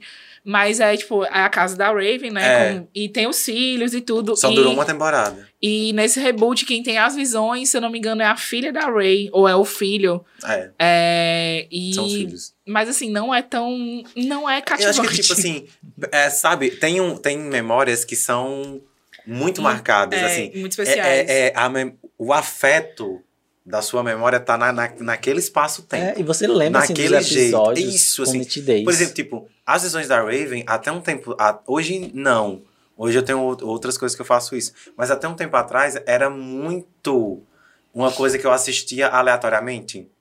Então, tava em casa aqui. É, tipo, tô em casa aqui, eu quero assistir alguma coisa enquanto eu tô comendo.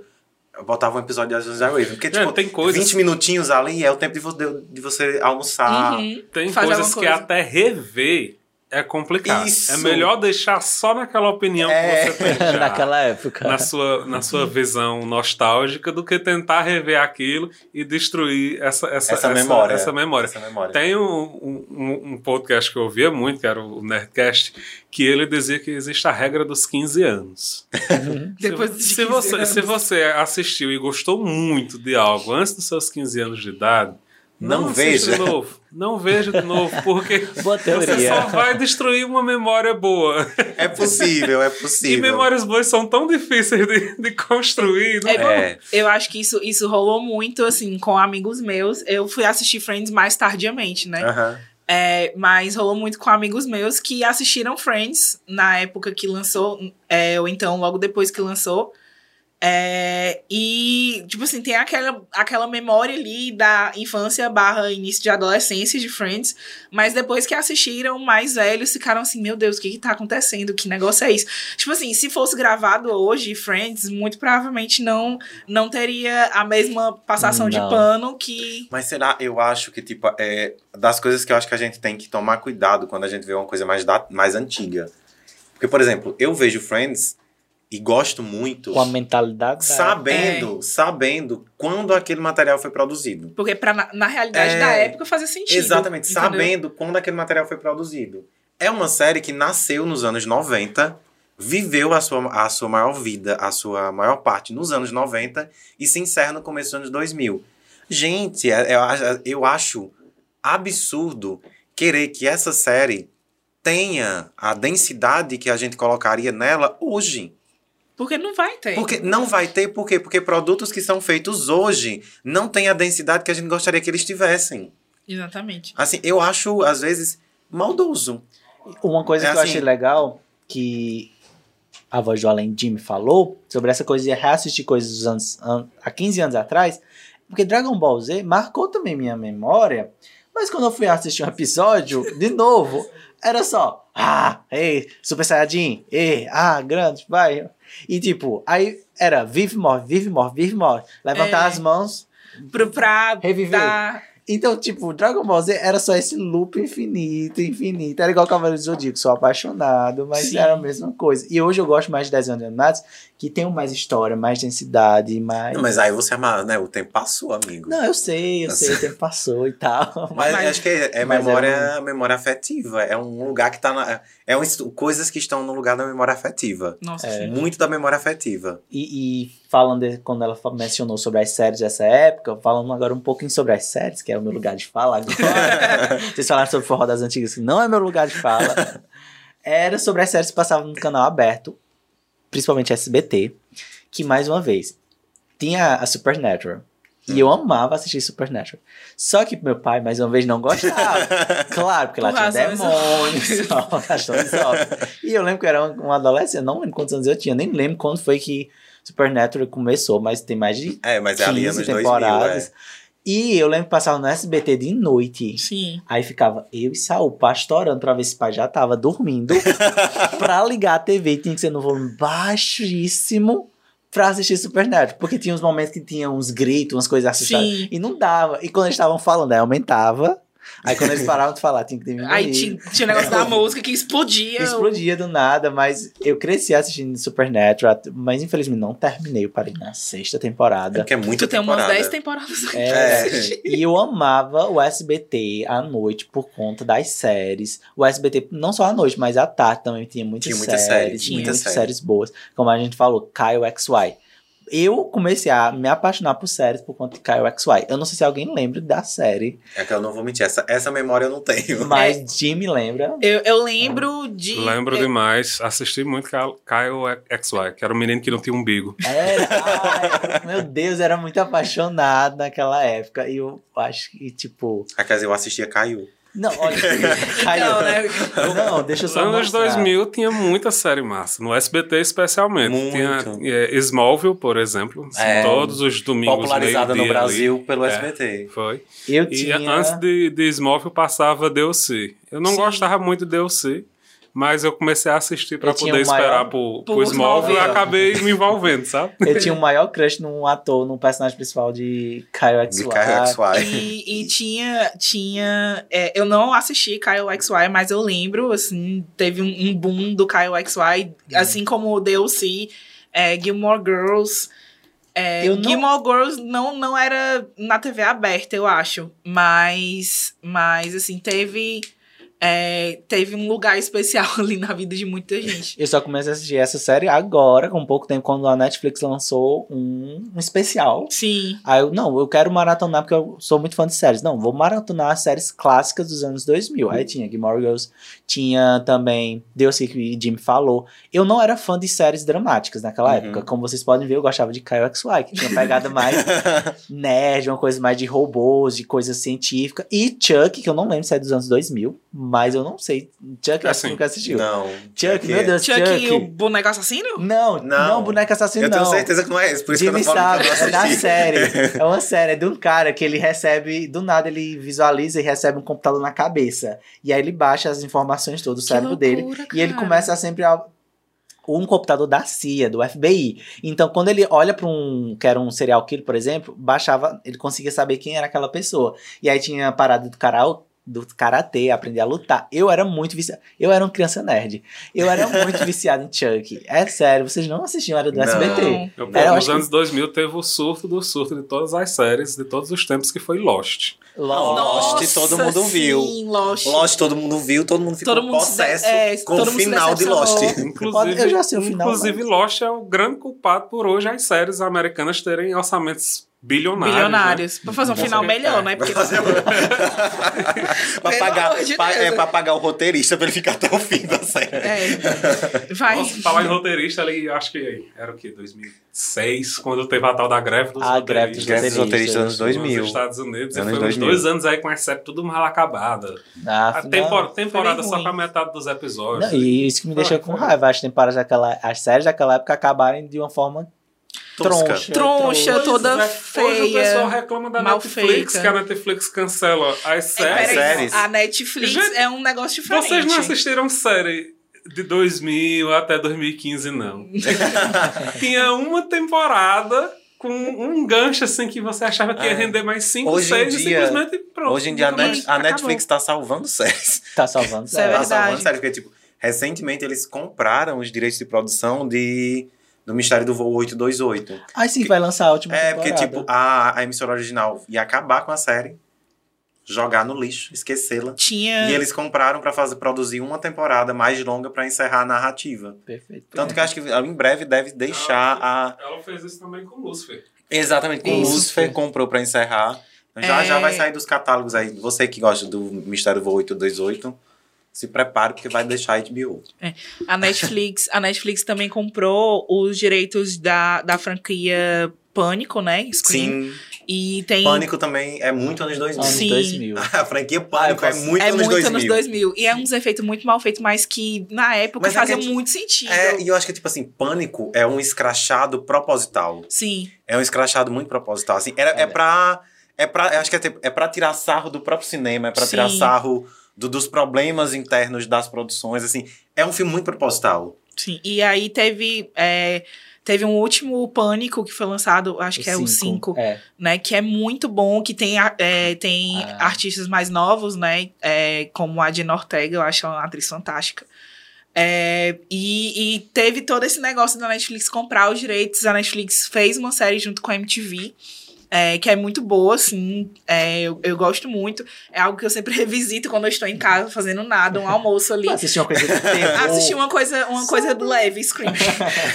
É, mas, mas a Netflix te- é, passou a comprar os direitos de algumas séries também. Outra, outra série que a Netflix comprou os direitos foi Julia e os Fantasmas. E tem. Que é É, brasileira, né? que é brasileira. É, e foi reescrita pelo cara que é, dirigiu e, e escreveu, tipo, High School Musical e tal. É, e tem essa, essa pegada, assim, de musical. E, Mas musical tá, é E muito- lembra muito anos 2000. e Ah, é lembra uma muito... música- Acho que assim, esse boom dos musicais da Disney é muito anos 2000. Assim. Sim. High School Musical é um negócio que até hoje, assim, tá lá. Together. É, É. e todo mundo lembra. Todo assim. mundo lembra, assim, é muito anos 2000 os musicais. E, e teve to- toda essa questão da Netflix comprar. E eu amei que teve o, o reboot de Julia os Fantasmas, né? Julia and the Phantoms. é, é, e teve. No, assim, é uma série brasileira. E ver que uma série brasileira conquistou. É, o público de fora também é, é uma sensação muito boa. É, assim. é muito agradável. ver- É muito Ver agradável. as produções daqui saindo pra fora. Sim. Apesar de ter sido cancelada na primeira É, temporada. mas aí, né? de- detalhes, detalhes, detalhes, detalhes. mas, mas é, é uma sensação muito boa de ver que Julia e os Fantasmas, que foi uma série que marcou muita gente é, nos anos 2000, anos 90, anos 2000, é, tá ali na Netflix com um reboot e um reboot muito bom. É, e, não sei, é, existem rumores que vai ser salva pela Disney, mas, mas não sabemos ainda. Espero Vamos que seja, aguardar. porque é muito bom. Duas coisas. A que o Jimmy falou sobre coisas de revisitar coisas de 15 anos e sobre a questão de Paulo do receio dos reboots. Só que assim, quando eu vejo. É, é complicado, é bom deixar na memória, é bom. Só que às vezes eu fico, meu Deus, eu queria tanto que minhas crianças de hoje revisitassem, Revisitar. vissem naquela época. Sim, eu acho que, que rola muito com Harry Potter. Isso que eu ia falar, Harry Potter, Animais Fantásticos tá em cinema, que não foi legal. Não. E Harry Potter marcou a minha É, infância. Harry Potter construiu meu caráter, eu posso falar, posso falar com toda certeza. Assim. Quem É. tá assistindo o podcast, olha pra blusa de Hannah. É, olha, olha, eu sou da Lufa Lufa, gente. Eu tenho muitos amigos da Lufa Lufa. Qual era a Mas- sua, antes de continuar, qual era a tua casa? Lufa? Lufa também. Lufa também. É, e apesar das pessoas acharem que eu sou muito Sonserina, eu sou muito Lufa Lufa também. É, mas enfim, é, Harry Potter eu comecei a assistir bem cedo por influência dos meus primos. Uhum. É, e a gente, nossa, a gente assistiu no VHS. A Meu primeira vez. Deus! É, os meus primos, é, eles, eles compraram, né, o VHS. É, e aí a gente assistiu. Eu lembro de ter assistido junto com eles, assim, na casa da vovó, que a gente sempre passava as séries juntos. É, e, e assim, me encantou aquilo ali. E minha prima era um pouco mais velha e ela já tinha o hábito de leitura. Então Uhum. ela comprou os livros também. E eu passei a ler, ter o hábito de leitura com Harry Com Potter. Harry Potter. Porque minha prima me emprestou o livro dela do Harry Potter, o primeiro, né? Que é, é Pedra Filosofal. Pedra Filosofal. E aí eu comecei a ler, assim, com uns 9, 10 anos, mais ou menos. E aí comecei o hábito de leitura com Harry Potter por causa de um livro emprestado. E é um, de é um ambiente E é- muito mágico. é, e assim, eu, o meu gênero favorito, assim, de leitura hoje é fantasia. Fantasia. Por causa de Harry de Harry Potter, né? Que tem toda essa questão e me tira muito da realidade, o que. é, A realidade é muito dura, gente. E É. eu, tenho uma memória desbloqueada também Sim. sobre Harry Potter. Outra memória desbloqueada, o que acontece? Mais uma vez, pai não deixava a gente assistir Harry Potter por motivos de bruxaria. mas hoje eu e pai a gente se dá, se dá muito bem. tá tudo Só certo já, que né? naquela época, como é que a gente fazia? Mãe, ela nunca soube falar muito bem palavras em inglês. E naquela época, uma vez a gente brincou dizendo, mãe, a gente queria muito assistir um filme. Aí ela disse, qual é? A gente disse, Harry Potter. Aí por que vocês querem assistir um filme sobre Potter? E aí brincou, a gente começou a brincar com isso. Porque assim, pai não sabia que era Harry Potter. E a gente falava, eita, sobre o repórter, não sei o que, fez isso, fez aquilo, então virou uma coisa entre eu e meus irmãos. Uma piada interna. Uma piada interna. Era uma, na... era uma comunicação cifrada, mano. Com toda certeza. e naquela época tinha as locadoras. Uhum. Então o que a gente fazia? Eu e meus irmãos, a gente tinha uma brincadeira, não sei se vocês faziam nos seus tempos, mas toda vez que era tipo, primeiro, primeiro dia do primeiro mês de 2001, a gente fazia uma festa. Porque a gente brincava muito nessas coisas místicas. A gente achava que o universo naquela época funcionava de uma forma diferente. Crianças imaginação, né? Então a gente fazia festa no dia 2 do mês 2 de 2002. E a gente fez isso durante todos os anos. Até 2012. Vocês nunca fizeram? Não. Não. Ah, então era uma criança mística, né? Você era uma criança mística, é. A gente achava que era, tinha alguma coisa ali. Aí a gente juntava o dinheiro que a gente tinha e a gente ia com tia pra alugar um filme e fazia pipoca e comprava. Era uma festa pra gente. Que a gente encomendava docinhos, fazia salgados. Ai, e tudo. era tudo. Era muito massa. Então, aí a gente ficou triste porque acabou, não existe mais. então só foi até o 12 do 12 de 2012. Então não, não fizemos mais festas uhum. depois disso. E a gente alugou o Harry Potter, porque já tinha lançado acho que quatro filmes de Harry Potter naquela uhum. época, ou eram três. E a gente foi maratonar todos os Harry Potters. Só que aconteceu um problema. O pai chegou do trabalho de noite, na hora que a gente tava terminando o segundo filme. A gente terminou, a gente só assistiu o primeiro e o segundo. E o que é que acontece? A gente teve que devolver pra locadora se a gente não ia pagar a multa. Então a gente nunca mais assistiu Harry Potter depois disso. Depois que a gente cresceu, com uns 15, 16 anos, a gente foi terminar Harry Potter. E aí a gente pegou o final, que foi Relíquias da Morte, parte 2. Parte 2. Ah, meu Deus, assisti Harry Potter no cinema com quem é fã. Nossa! É todo mundo Gente, gritando. foi uma loucura, foi uma loucura. parecia um estágio de futebol. Sério, assim. E, e toda essa, essa coisa de Harry Potter, né? É, a HBO produziu um episódio, um, um episódio documentário de especial de 20 anos de lançamento. E, gente, eu passei do primeiro minuto até o último chorando, chorando, chorando muito. É, é, e teve, teve uma parte, assim, do, do In Memoriam, né? Dos atores que já, já faleceram. Uhum.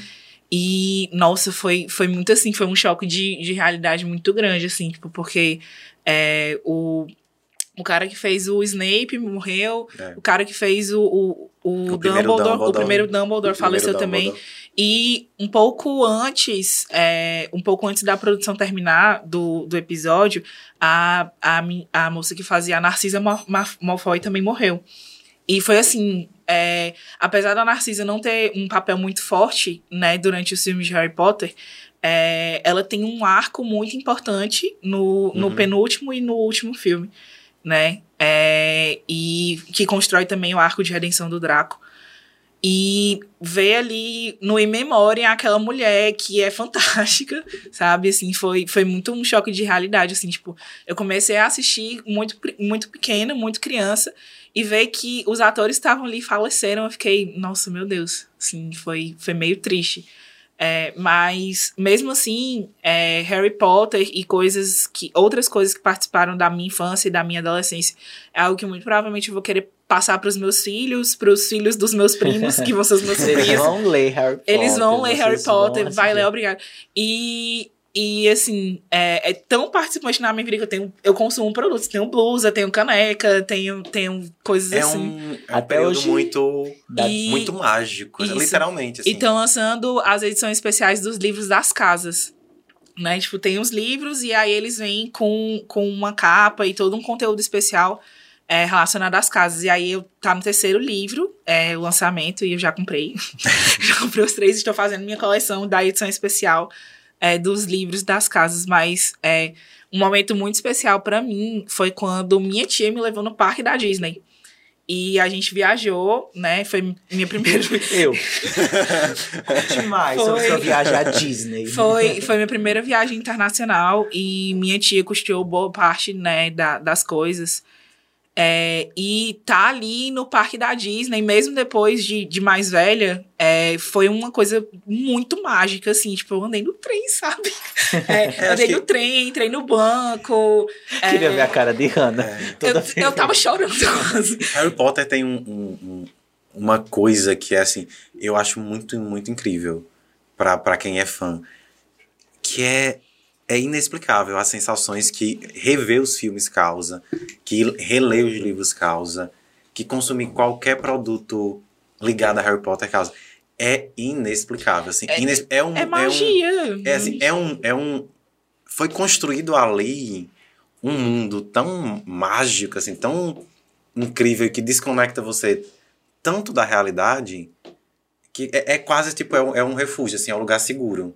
Não, Teve, como- te- deu, um- deu, um, deu um BO, a gente corre, é como se fosse assim, a gente corre pra Hogwarts, que é, É. volta pros livros, Que é tipo volta... nossa casa. É, é, assim, é um lugar muito muito bonito, assim, muito gostoso, assim, a- o arco narrativo dos personagens é muito bom, a história é muito boa, e é, é, é mais, acho que é mais interessante ainda, porque é, é, uma, é um- uma história que cresce com a gente. Sim. Literalmente, assim, Uhum. É- literalmente. com, é, com a nossa, achei assim, com a nossa geração, a gente cresceu com o Harry Potter, assim, a gente foi crescendo e eles foram crescendo. O que eu É, gostei literalmente. muito do, do- tipo, como Hannah, paixão pela fantasia. Eu também, minha paixão é fantasia. E o que eu gostei muito de Harry Potter é porque ela, a, a, a autora, ela escreveu eles com 10 anos. E foram vários livros mostrando o crescimento deles. O E eu gosto também. muito disso, porque você se apega, você sempre quer ver mais e mais e mais. E os livros geralmente hoje é só uma história acabou ali, e eu quero saber o que tem mais, e o que tem mais. Quem é leitor sempre quer saber o que tem mais, o que tem mais, o que tem mais. Exato. Como Hannah crescia com Harry Potter, eu não cresci com Harry Potter. Eu, eu fui consumir Harry Potter depois, mas eu cresci com Percy Jackson, que é dos anos 2000. Que é dos anos Sim. 2000 também. 2005 foi o primeiro livro. Foi Ah, o é. primeiro livro que eu comprei. Eu fui burro. Naquela época eu era um pouquinho mais burrinho. Porque o que acontece? Eu e Saul juntamos o dinheiro que tínhamos. Assim, era muito dinheiro. Na nossa época, 35 reais Era muito era, Era muito, muito dinheiro. dinheiro. Era muito dinheiro naquela época. E a gente foi, vamos comprar um livro. Vai ser o nosso primeiro livro com o nosso dinheiro, morto de felizes. A gente chegou lá e tinha O Ladrão de Raios, que é o primeiro livro de Percy Jackson, e A Maldição do Titã, que era o terceiro livro de Percy Jackson. Qual que a gente compra, Saulo? Ai, não sei, os dois são tão legais, só que a gente não sabia que era uma série. Uhum. Só que a gente escolheu o terceiro porque a capa era azul e era bonito, porque a gente gostava de azul. Quando a gente começou a ler, gente, aqui começa. Onde é que começa a história? aí a gente descobriu que tinha uma sequência de livros, aí foi, aí a gente foi com nossa tia comprar os outros. E ali a gente morto feliz que a gente começou a gostar de ler. Com fantasia, aprendeu mitologia. Sim. Então, minha viagem, tanto de livros como de filmes e séries e animes, era tudo fantasia. Ah, meu, era minha paixão. E, e Percy Jackson teve dois filmes, né? E agora estão Ai, fazendo uma série. Que E, seja meu Deus, eu melhor. tô apaixonada pela seleção de atores. Que seja né? boa, É, tá e boa. e eu agora. acho que com Percy Jackson vai rolar essa questão do desenvolvimento, não só dos personagens, mas também do desenvolvimento da, da maturidade, assim, deles, sabe?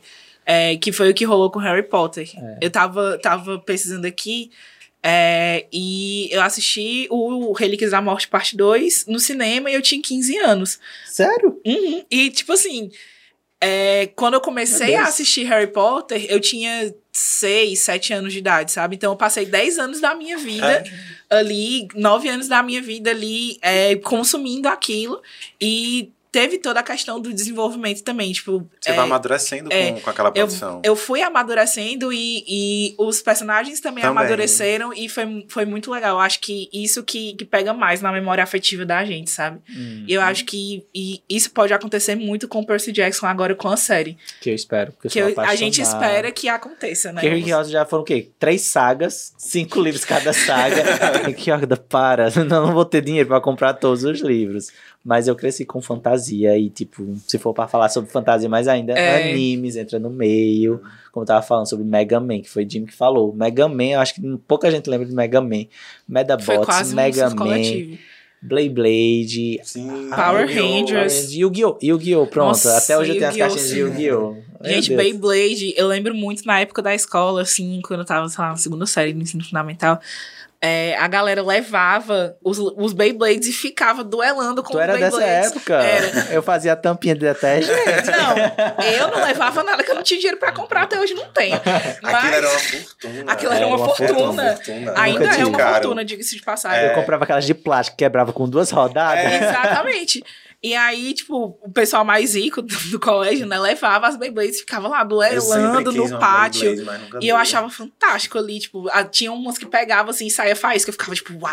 Sério? Ah, não, quero ver agora a batalha de bebês. Pois é. Ah, não, Eu não lembro, né? Há um tempo desse estava reprisando na TV em algum lugar aleatório que eu, eu realmente não vou lembrar, mas eu estava em E casa. foi um surto de novo. zapeando a TV e do nada Blade Blade. Beyblade. Sério, eu não, mas assim, tem muitos desses animes que eu só assistia naquela época, que eu nunca vi o final, e que hoje, no ano passado, durante a pandemia, eu comecei a revisitar todos eles. Tipo, Yu-Gi-Oh! e Yu-Gi-Oh! GX, que eu cresci com os dois, eu nunca terminei. Eu não sei como terminei Yu-Gi-Oh! É e não sei esses- como terminei Yu-Gi-Oh! GX. Eu É também quase não sei. uma caverna do dragão. É, eu, eu também não Que sei, assim, sabe mas como é tipo. Sei. E eu É, comecei a assistir. é. Eu parei no episódio 45 de Harry, de Harry Potter, olha, então Harry De. Yu-Gi-Oh! de Yu-Gi-Oh! e parei no episódio cento e pouco de Yu-Gi-Oh! GX, só que eu ainda não terminei, ainda não sei quando É eu vou terminar. É É tipo eu One não- Piece também, né? É. Que tem mil episódios. One Piece tem 700 episódios. Você... Não, Passou. chegou no episódio mil. Passou Chegou no do mil. episódio mil. 700 é a forma de dizer, É, gente. tem muitos episódios e a galera foi crescendo com One Piece também. É. Eu fico, eu fico assim, tipo, gente, se uma pessoa for parar pra assistir One Piece agora, ela nunca vai ter. Não. Nunca vai terminar. Nunca. É muita coisa. One Piece eu nunca vou começar. isso Eu com nunca vou certeza. começar One Piece. Ai, Eu nunca comecei One Piece, nunca começarei. Sabe como eu comecei minha paixão? Pode vai Diga. falar alguma coisa? One, One Piece vai ter uma série live action na Netflix. Pronto, o live Ah, action. é? Vai produzir. O live que action eu não vou assistir, mas. Tomara que resumam. O live action a gente assiste. Não, se tiver, eu vou começar. Porque eu, eu comecei One Piece, só que eu, eu me cansei depois do episódio 50. Porque eu não, eu não sabia que tinha. Ah, Falta 950. Só descobrir que faltam 950 Não, episódios. porque quando eu fui descobrir os não, infelizmente, eu sou daquela pessoa que quando começa algo tem que terminar. Eu tenho aqui a lista das séries e filmes que eu comecei há dois anos atrás que eu preciso terminar, senão eu não vou viver. Só que aí, falando sobre. Hoje tu cuida. É tipo o meu rolê com livros também. Se eu começo um livro, eu tenho tem que terminar. por Eu, eu leio do- na força do ódio, mas, eu termino. termina. Ah. Tem um anime que foi o que me fez gostar de anime, que me fez tor- me tornar otaku, que eu não sei se é dos anos 2000, Sailor Moon. mas não. eu ainda não era uma criança viada naquela época. eu assistia Cavaleiros do Zodíaco. É, então acho que aquilo não é nem um pouco LGBT, né? É mesmo, eu gostava daquele de correntes. Achei Cavaleiros do Zodíaco muito hétero, amigo. Mas eu não. É Inuyasha. Inuyasha. Vocês não lembram de Não. Inuyasha? Eu não lembro de Não, Inuyasha. Inuyasha, que era daquele cara que tinha um rabo de raposa. Aí tinha a menina que caía no poço, que ia parar no mundo deles. E tinha que juntar. Cadê a voz do além? É Quem o é que quê? conheceu? Voz do Além saiu no momento. Inuyasha, vocês precisam. Não, Inuyasha. Eu já devia, Inuyasha. eu já devia Eu não ter lembro disso. eu era- Como- diria o personagem do pica-pau, de eu não conosco. Mais uma senhor. vez, eu era apaixonado pelo personagem principal. Eu, naquela época, eu acho que eu deveria ser gay eu não sabia. Não me, Tu acha, é? Eu não, não sei. me estranho. É, eu não sei se vai estar focando Não, pra câmera, pra, pra que o, o pessoal de casa consiga ver. Gente, Mas assim, gente, cresceu assistindo. Eu não Ó, viu? Conheço, cresceu assistindo Inuyasha. Eu não É, sei de que não, época o era. público de Inuyasha era vocês três. Não, Inuyasha. Cara, Com certeza, era um surto coletivo. tem mais duas pessoas aqui. Foi um surto coletivo de três conosco, Eram as pessoas. três pessoas que assistiam já Inuyasha. Inuyasha. Agora, um, um- anime que me marcou muito também foi Sailor Moon. Assim, Ah, lá, Não Que- assisti. gente, Sailor Moon. Tu também, Saulo, não assiste Saulo, pelo nada. amor de Deus, não que eu não cresci direito. Eu não Saulo era uma cresceu criança todo gay, troncho. né? Assistia Cresceu todo troncho, não assistia nada, pelo amor de Deus, cara. mas, mas Sailor Moon, assim, é algo que me marca até hoje, assim, é, eu não sei, eu não sei em qual plataforma de streaming tem, mas aonde estiver eu vou assinar pra, Na Netflix. Tem na Netflix? Tem uma que eu ia perguntar a um amigo meu que é mais fã de Sailor Moon se aquela é o verdadeiro ou se eles refizeram, mas eu, Eu queria não assistir sei. o clássico. É. E, tipo assim, recentemente, recentemente, sei lá, um ano atrás ou menos, eu vi uma linha de maquiagem de Sailor Moon. Ah, E eu fiquei, meu Deus, eu preciso disso agora. Sabe, assim, é do tanto, do tanto de do desbloqueio, assim, na memória. Eu também não lembro onde eu assistia Sailor Moon. É, não lembro qual o canal que passava, mas eu lembro de sentar e ver elas se transformando na, nos negócios dos planetas e dos, dos astros. Eu achava aquilo fantástico. Eu também não. Eu não lembro onde eu via, mas eu, eu lembro que eu via. Acho que é, é uma época muito TV Globinho, Bom Dia e Companhia, programações adversas espalhadas por ali. Sim. E no Bom Dia e Companhia, outra coisa que me marcou muito foi X-Men Evolution. Ah, Bom Dia e Companhia. Bom dia, era Bom Dia e Companhia. E, tipo, X-Men Evolution era o último desenho que passava, assim. Ou era o último, ou era o penúltimo, porque tinha Naruto também na época. E, e assim, é, X-Men foi uma. Super-heróis, no geral, foi algo que sempre me fascinou. Assim, como, como- dizendo de novo, né? é, esse mundo de fantasia sempre me deixou muito, muito feliz, assim, muito, muito satisfeita. Muito realizada. Muito realizada. E, e foi algo que também veio quase que hereditário, porque meu pai também tinha muitos quadrinhos de super-herói. Uhum. É, e isso acabou se traduzindo para mim, né? E meu pai, ele disse que ele tinha muitos quadrinhos, ele, ele ia na banquinha, né, comprar. É, eu ia também. Ele ia na banquinha comprar, e aí teve uma vez que minha avó é, pegou umas notas baixas dele, e aí minha avó jogou todas no lixo. e ele, ele chegou em casa assim, Revoltado. Coitado. Desesperado eu ficaria, Desesperado. Revoltado, E tipo assim, sabe o pior? triste. Sabe o pior? É que se minha avó não tivesse jogado esses quadrinhos no lixo, muito provavelmente val- valeria uma fortuna. Valeria Com relíquias. Valeria uma fortuna porque eram relíquias e, e assim, é, eram muitas. Meu pai tinha muitas, muitas, muitos quadrinhos.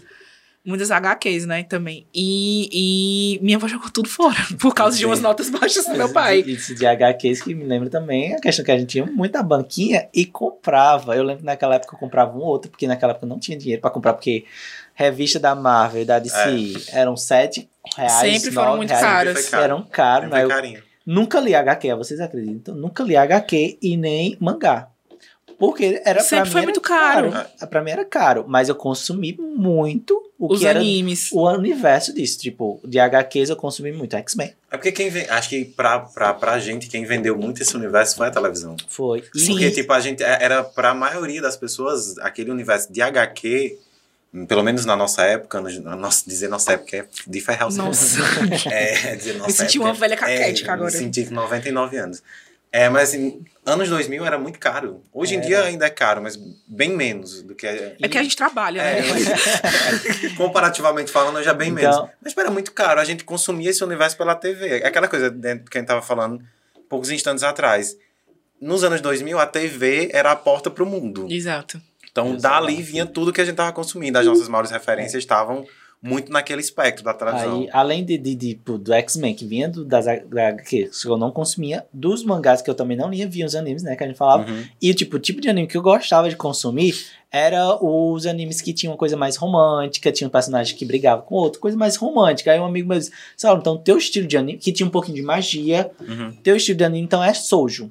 Aí eu ah, então pois eu amo Soujo. Sabe o que quer dizer Soujo? Soujo é animes para meninas. Aí eu, oxe, eu já devia saber que eu era um menino desde Porque era o que eu Então, Saulo, consumia. Eu acho que o Saulo vai gostar muito de Heartstopper. Ele Eu já assistia. assistiu. Não, não assisti. O livro. livro. Ah, eu li. Porque o livro é uma HQ. É, Ah, é. pronto. E é lindo. lindo Quero lindo, consumir. E é lindo. Meu objetivo pra esse ano é consumir HQs. Quero muito ler X-Men. X-Men. X-Men. X-Men. X-Men daquela época. E quero muito ler mangás. Que eu nunca. São dois tipos de leitura que eu nunca consumi, mas eu quero muito saber a experiência. E, e eu, assim, é, lembrando também, eu passei a consumir HQ é, e revista em quadrinho depois que eu fiquei adulta.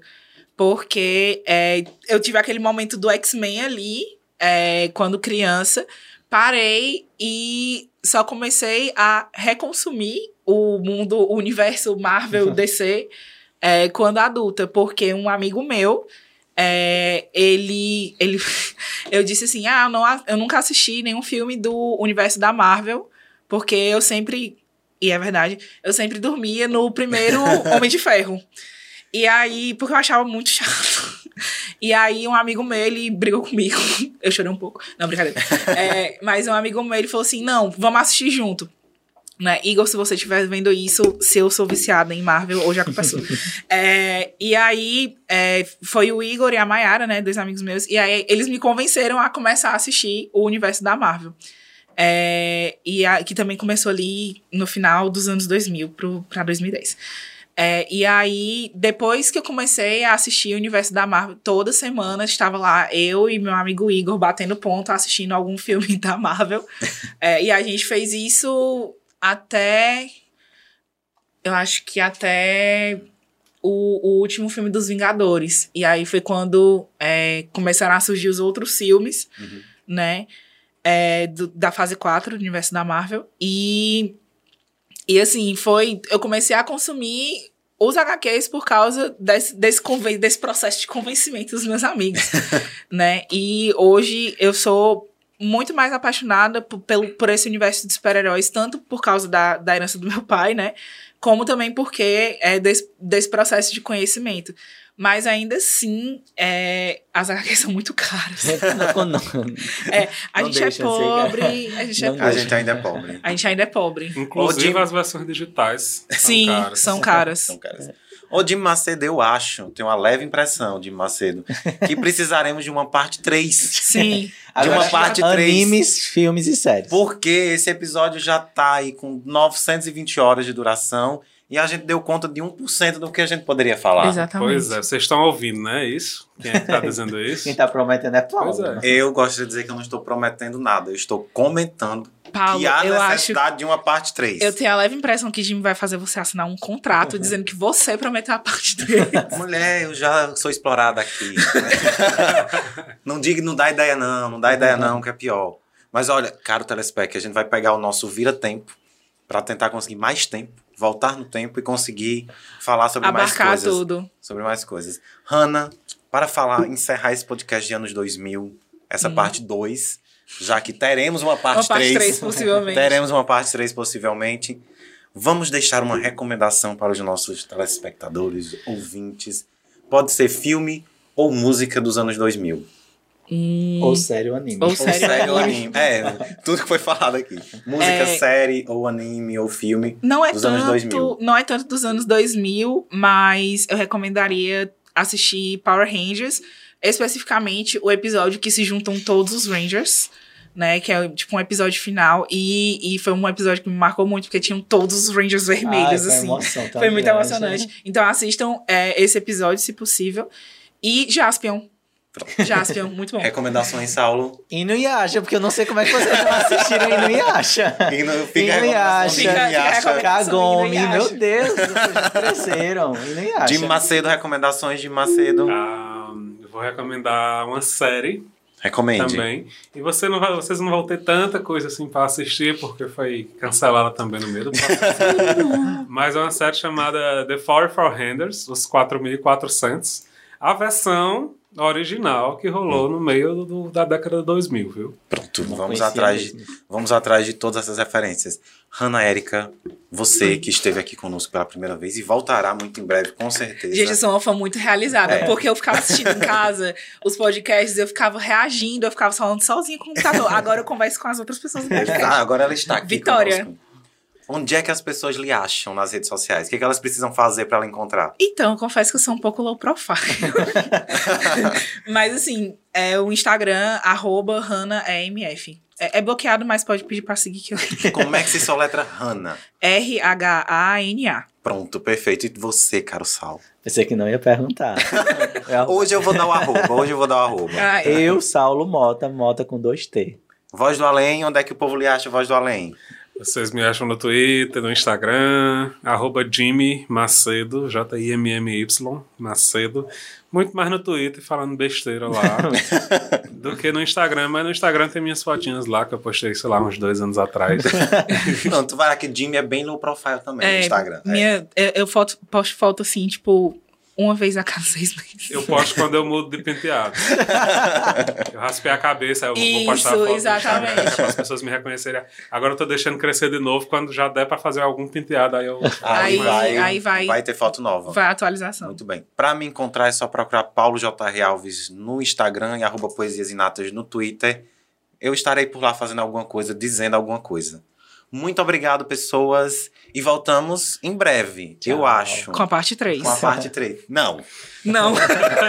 Em breve com a parte 3, não. Voltamos em breve. Vamos fazer assim, venham pra cá toda semana, toda terça, toda quinta, conversar com a gente. Exato. Exato. Tem, Paulo tá mais devendo um monte de parte 2 de outros episódios aí. Eu vou catalogar as partes 2. Não, faça isso não.